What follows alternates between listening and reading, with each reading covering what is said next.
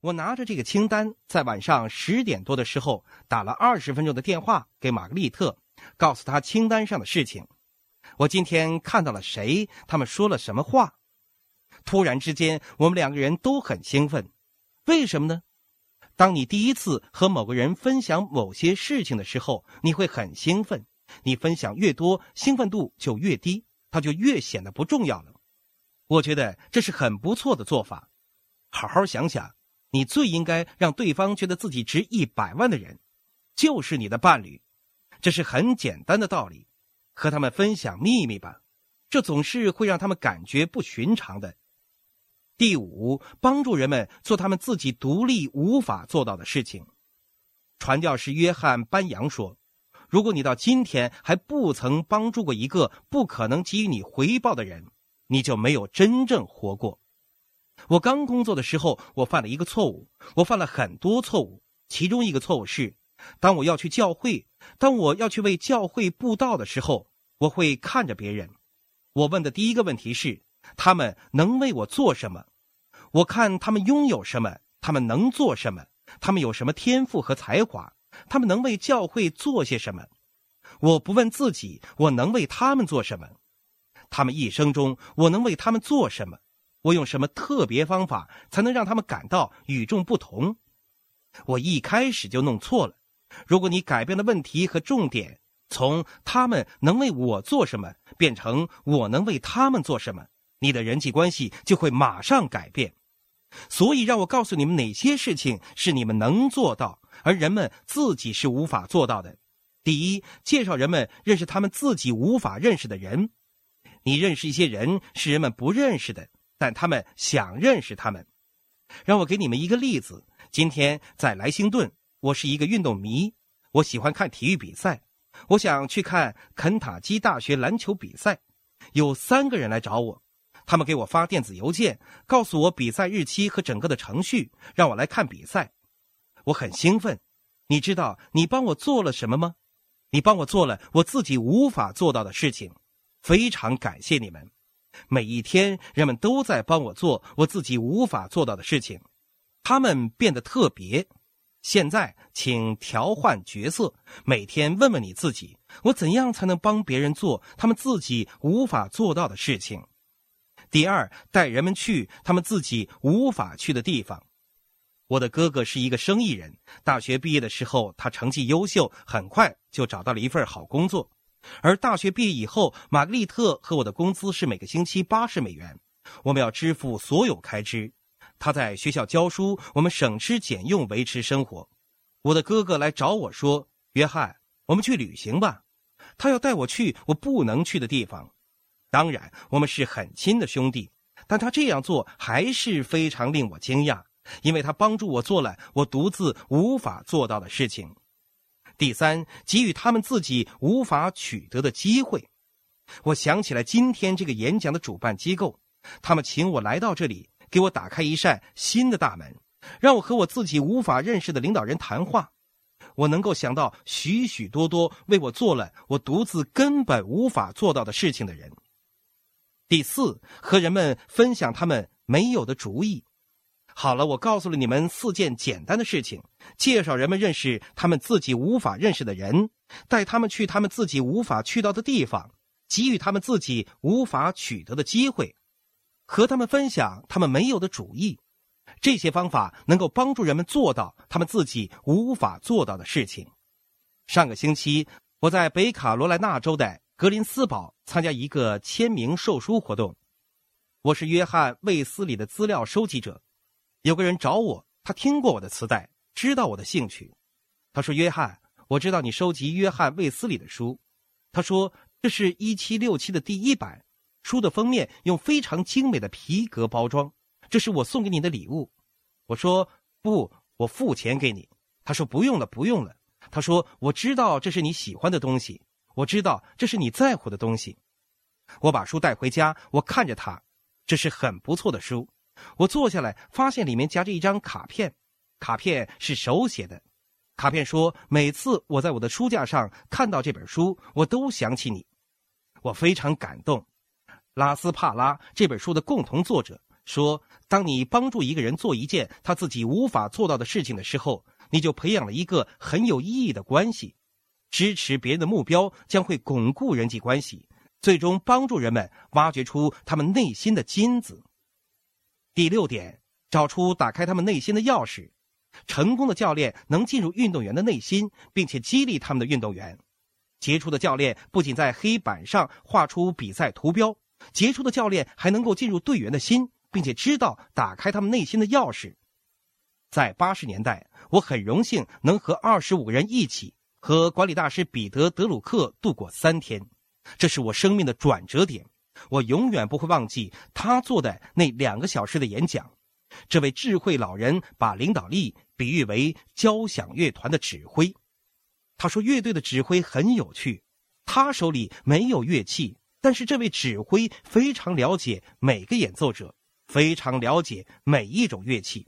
他的工作就是了解他们如何演奏，他们的强项在哪里，在他们表演出色的地方，在需要他们的时候让他们演奏，或者不让他们演奏。”他说：“造就一个优秀乐队的地方是，优秀的指挥不仅仅要懂音乐，而且要充分了解演奏音乐的人们。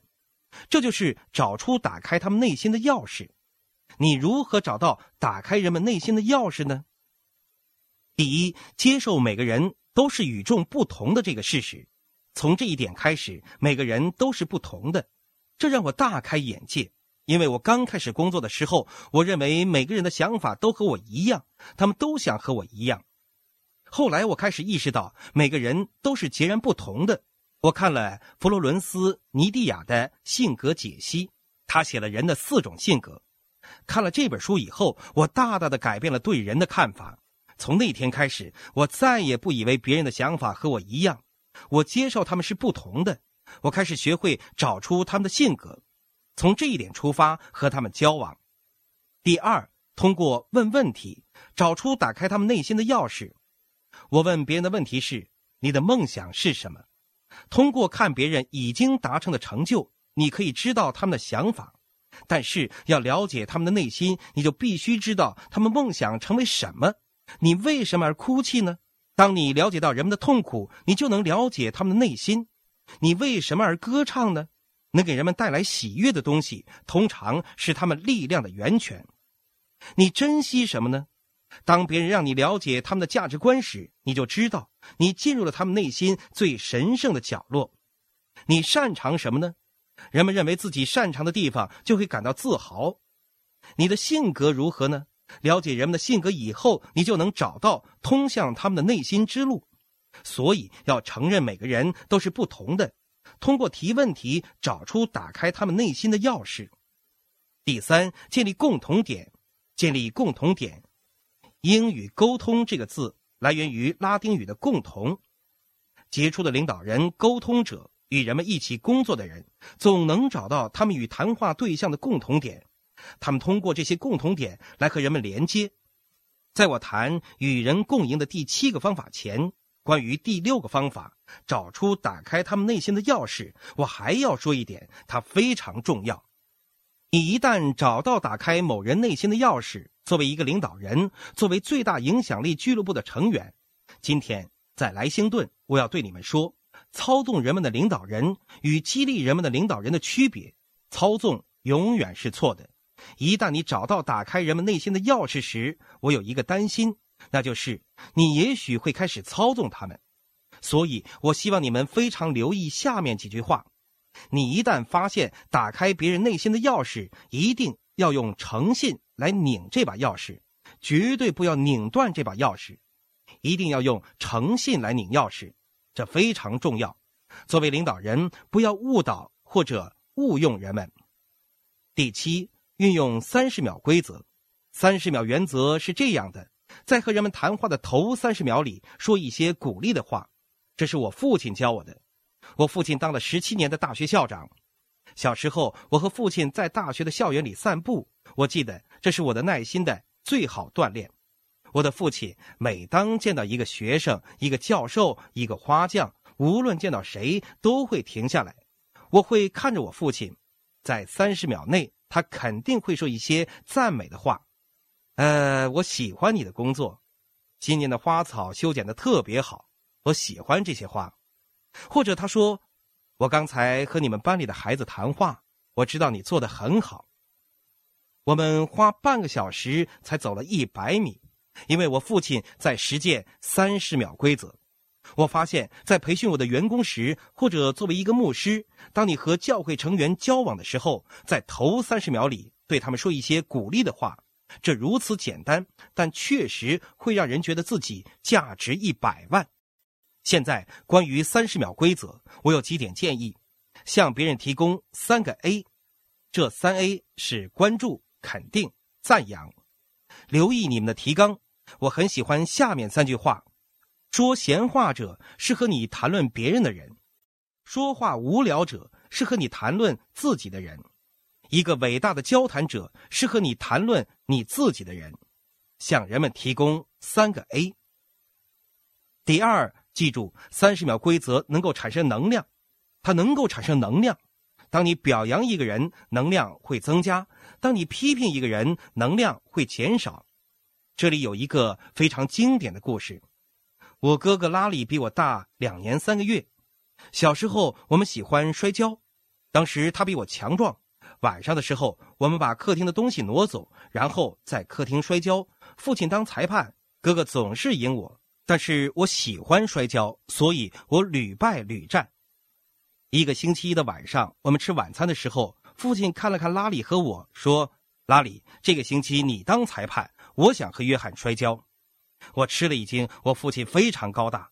那个星期，从星期一到星期五，我们每天晚上都摔跤。出人意料的是，在我的努力下，我每天晚上都赢了父亲。拉里感到非常恼火。那个星期，我变得更加强壮。一个星期后的星期一，在我每天晚上都意料的打败我父亲以后，父亲看着拉里说：“今天晚上你和约翰摔跤。”从此以后，我的哥哥再也没有赢过我了。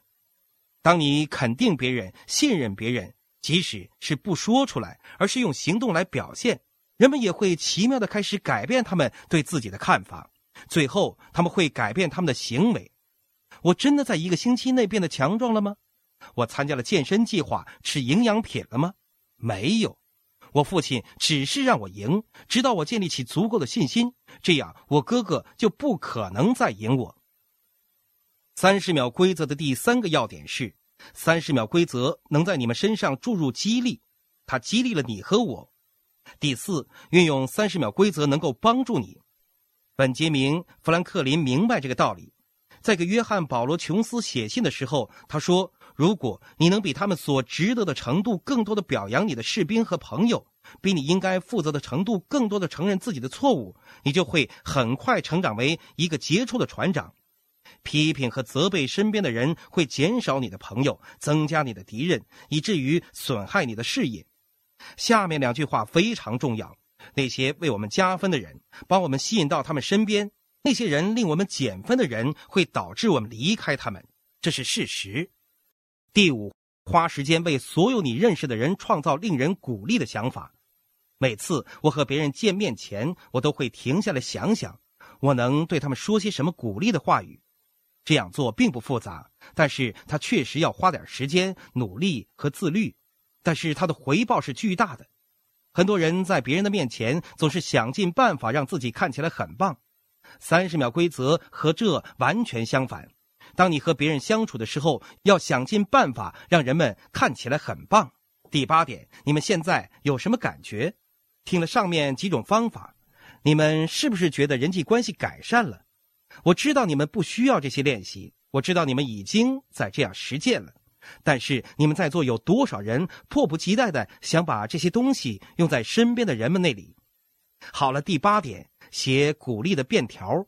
文字的力量是巨大的，一篇精心挑选的文字能够让一支将被打败的军队变成一支战无不胜的军队，能拯救一个王国。为什么要写鼓励的便条？鼓励的便条有一种。个人的感染力，在科技发达的今天，在卡片上写一张便条胜于一封电子邮件。我不是反对使用电子邮件，这是一种很好的沟通方式，能让我们做到很多事情。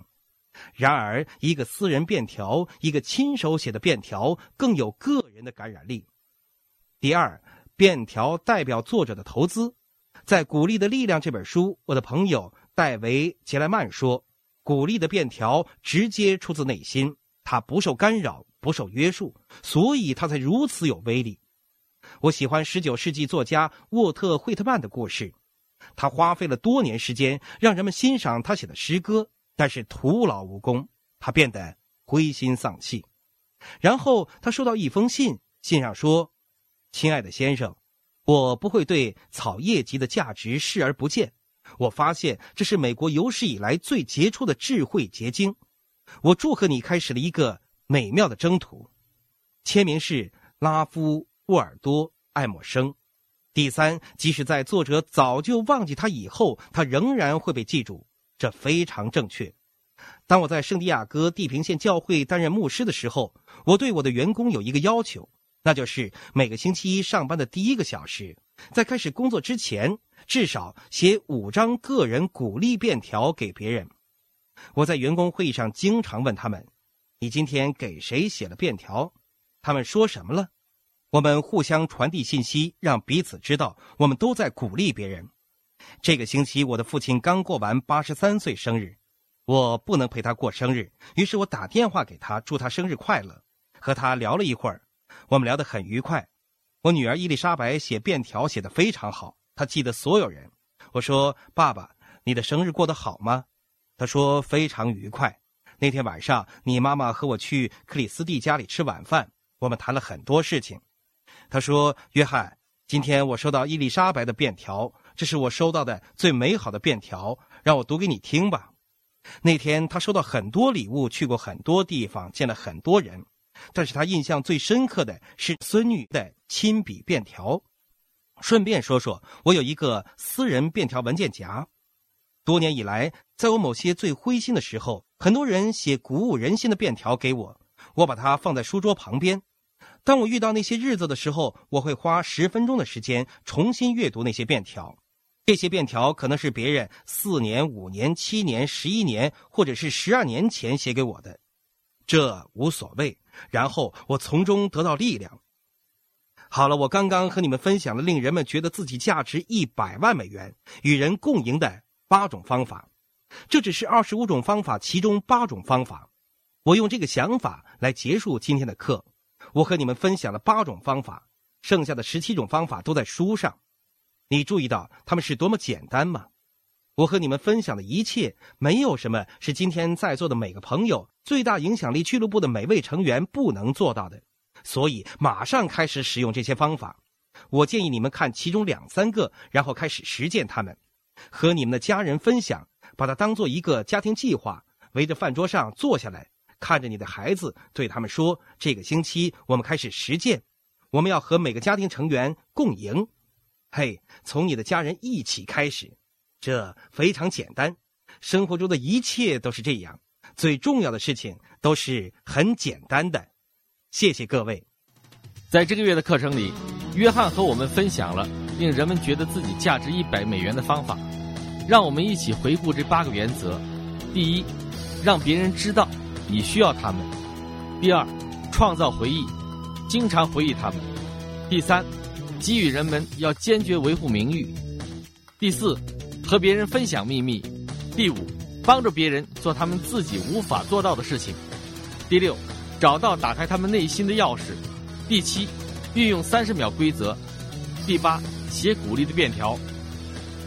如果你在听最大影响力俱乐部课程。我们相信你认为约翰的指导非常有用，不要错过我们将来的课程。今天就联系最大影响力俱乐部，每个季度只要六十六元，就能成为我们的最大影响力中文课程的会员。你将收到约翰演讲的课程和提纲。再次感谢你们参加我们的课程，我们期待下个月能再次与您见面。在结束之前，让我们再次重温一下这个道理。当你思考。让人们觉得自己价值一百万美元的重要性时，请记住，绝大多数的人都可以把他的成功和失败追溯到他们的人际关系上面。亲爱的朋友，想获得更多的成功经验吗？请关注微信公众号“炫色安利微商旗舰店，我们将为想成功的你提供更多的精彩信息。炫色安利微商旗舰店等你哦。